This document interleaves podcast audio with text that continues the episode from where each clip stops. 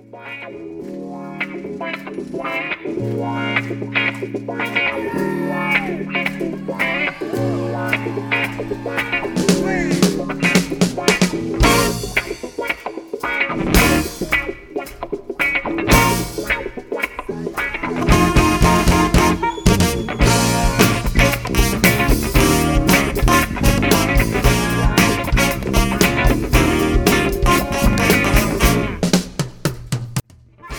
Senhoras e senhores, humanos e pets, estamos começando mais um programa cheio de magia, malemolência, opinião e equívocos. A verdade é mais forte, mas a mentira seduz. Aos iludidos, meu mais profundo respeito, aos sensatos, a minha estupidez. Não deixe de acompanhar esse podcast feito a duas mãos e quatro patas. A felicidade está num amor que não deu certo numa demissão por justa causa ou até mesmo num refrigerante sem gás. Tudo é questão de estar aqui, de ainda sermos nós nesse hospício obrigatório. Bora conferir mais um tema que não sai da minha cabeça e que foi profundamente trabalhado pelas minhas neuroses. Eu sou o Lucas Faitão e essa é a minha terapia verborrágica semanal.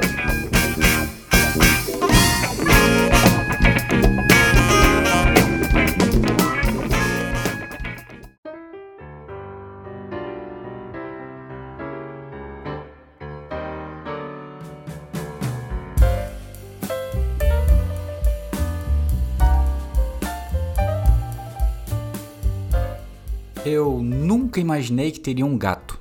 Eu era daqueles que dizia que preferia mil vezes cachorros como companhia doméstica. Eu fui cachorreiro a minha vida toda.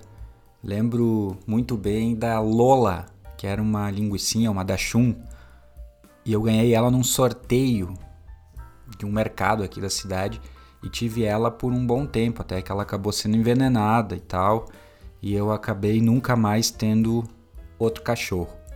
Porém, essa minha preferência aí por cachorros, ela durou até a metade de 2019. A Kali queria ter um bichinho de estimação e eu pensei primeiramente num cachorro, claro. Mas como toda capricorniana que se preze, ela levantou informações sobre gatos, cães, todas as possibilidades possíveis, prós e contras em todas as esferas desde o campo espiritual, questão fisiológica e aí por diante.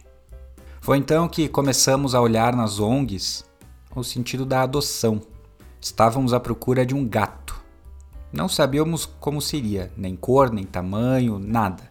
Queríamos deixar rolar a tal da empatia, sabe? Quando bati o olho em uma das fotos de um vira-lata magrinho, logo afirmei que seria aquele. Era como se já nos conhecêssemos há muito e muito tempo. Algo realmente impressionante. Logo eu que nunca havia dado chance para gostar de gatos. Entramos em contato e fomos buscá-lo. Estava muito assustado, pois havia sido resgatado em um terreno baldio. E para se ter uma ideia do tamanho do medo que o gato tinha, ele acabou se escondendo dentro de uma casinha de passarinho. Levamos a caixa de transporte, compramos o arranhador, brinquedos, os petiscos, areia, reorganizamos o ambiente do apartamento todo. Era uma chegada muito esperada. Ele ficou muito tempo dentro da caixa de transporte, mesmo com a portinha aberta. Depois de muitas horas, ele foi buscando ter o mínimo de coragem de sair minimamente é, da sua caixa de transporte e, obviamente, para analisar o apartamento todo. Ele era muito pequeno, super magrinho. Eu lembro que a gente contava as suas costelinhas todas, sabe? O seu aconchego era no colo da Kali. Não dava muita bola para mim, não. Mas mesmo assim, eu estava encantado com o seu jeito desengonçado. Suas corridas malucas sempre geravam tombos cinematográficos. Vacinamos, alimentamos, brincamos e a gente deu aí muito amor para ele. Conforme ele foi ficando mais seguro com a gente, com o ambiente, lembro de estar preparando aula na biblioteca e ele chegou devagarinho perto das minhas pernas. Olhou para mim e me escalou, todinho. Se aconchegou no meu colo e piscou os olhos bem devagar. Para quem não sabe, isso é como se fosse um beijo na linguagem dos gatos. Aquela cena foi épica para mim. Ao longo dos meus 34 anos, eu não havia sequer imaginado como um gato me causaria tamanho amor. Falava com a minha mãe sobre essas coisas todas, em tudo que ele fazia e em como ele fazia. Ela ria demais, porque testemunhou a vida toda a minha inconformidade com os gatos. Eu passei a me atentar em assuntos que nunca me imaginaria tendo tempos antes. É mais ou menos como aquela música da Jingle Bells: Um dia todo mundo vai mudar. Jogo as certezas no fogo e deixo queimar. Eu era agora um cara com uma percepção de vida diferente. Comecei a perceber que precisava resgatar aquela ternura com que lidava com as coisas.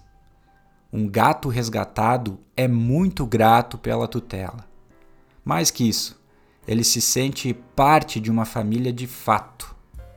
Aos poucos, ele vai adquirindo traços da nossa personalidade.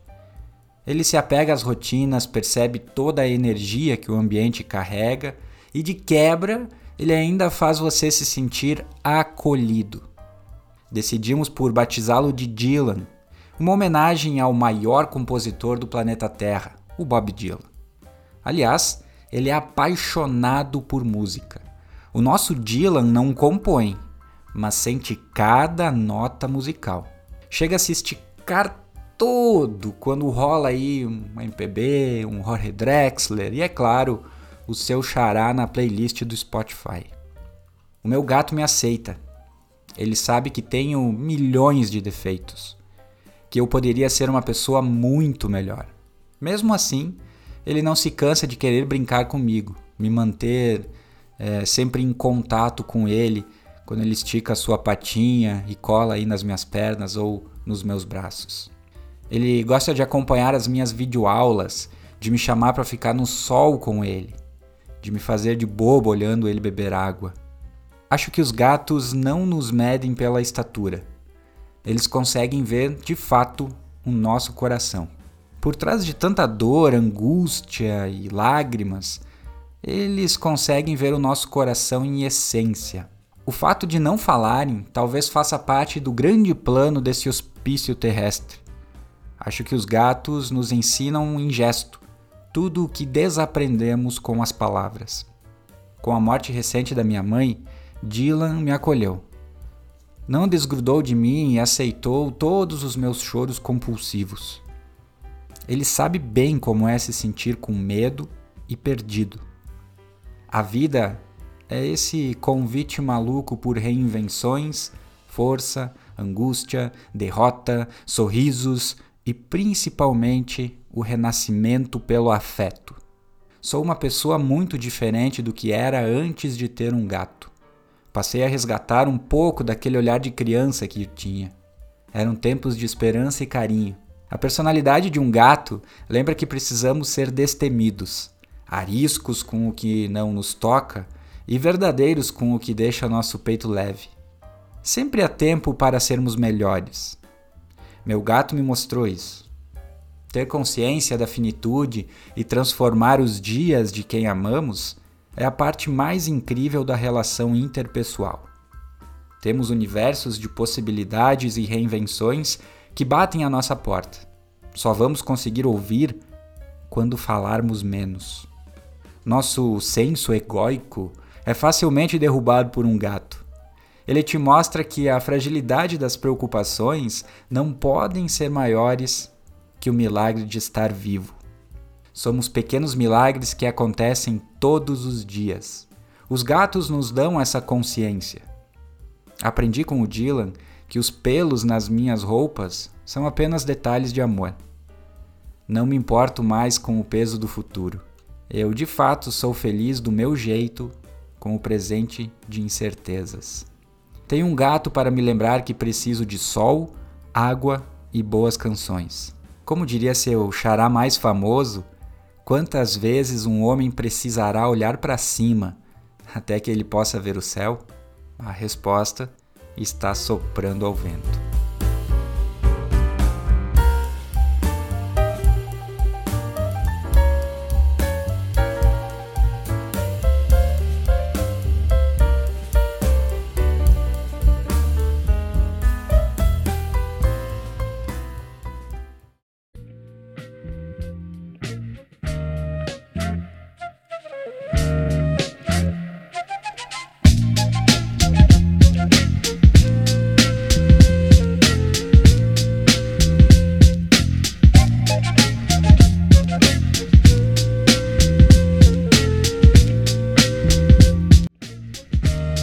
Você não foi obrigado a vir até aqui.